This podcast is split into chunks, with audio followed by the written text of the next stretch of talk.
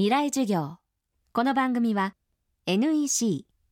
暮らしをもっと楽しく快適に川口義賢がお送りします。水曜日チャプター3未来授業。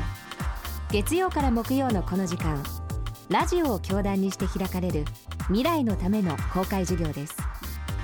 政治経済科学思想言論文化各ジャンルの指揮者の方々が毎週週替わりで教壇に立ちさまざまな視点から講義を行います。今週の講師は高崎経済大学経済学部准教授の国分光一郎さん。専攻は哲学で去年発表した著書「暇と退屈の倫理学」は哲学書としては異例のヒットを記録しました。著書のタイトルにある「暇と退屈」国分さんはこのテーマを追求することで去年の3月11日以降私たちが大切にするべきものは何なのかを問いかけ多くの反響を受けています。人は不自由だと自由を求めているのにいざ暇という自由を得ると苦しんでしまう。国分さんはその自由の中で生きる方法を楽しむことだとおっしゃっています。未来授業3時間目。テーマは楽しむためのトレーニング。いくつか言ってることがあってまず一つは楽しむっていうのは何の準備もなくできるものじゃないってことですね。バードランド・ラッセルっていう哲学者いますけどラッセルって人が幸福論って本の中でかつては教育というものは全て楽しむためのトレーニングであったんだって言ってるんですね。例えば数学の勉強するとで数学まあ得意だったら数学の問題解くの楽しいじゃないですか。文学の勉強したら小説とか読んで楽しいじゃないですか読めるようになったら。だけど全く読めなかったら全然面白くもなんともないですよね。で今のはかなり教養がいる楽しみな話ですけどそれだけじゃないんですよ。例えばご飯食べるとかだって小さい時から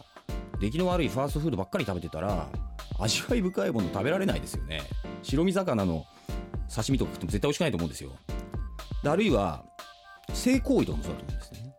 性行為ってなんとなくあのーすごく身体に根ざした快楽をもたらすから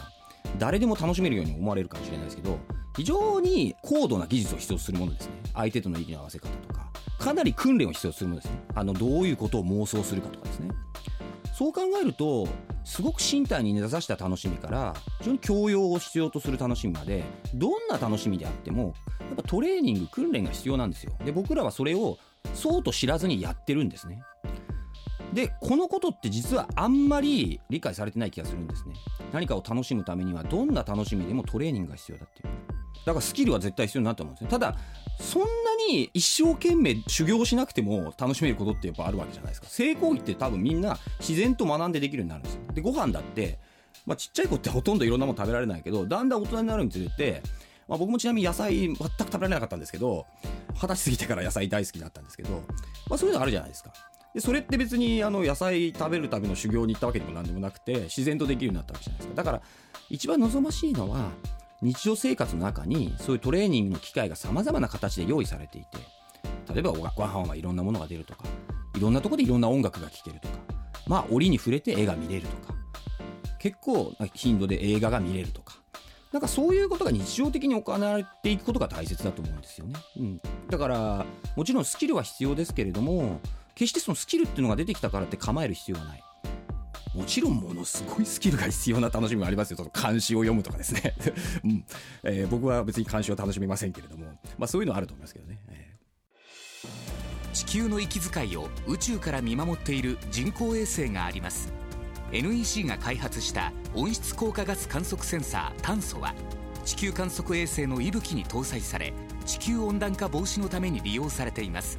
役立つ宇宙の開発に貢献します。NEC こんにちは。新井萌です。地球にも人にも優しい OK 網戸で気持ちのいい夏を送りましょう。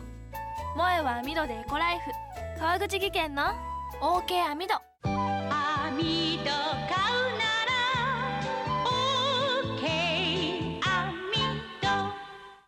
未来授業。この番組は NEC 暮らしをもっと楽しく快適に。川口義賢がお送りしました。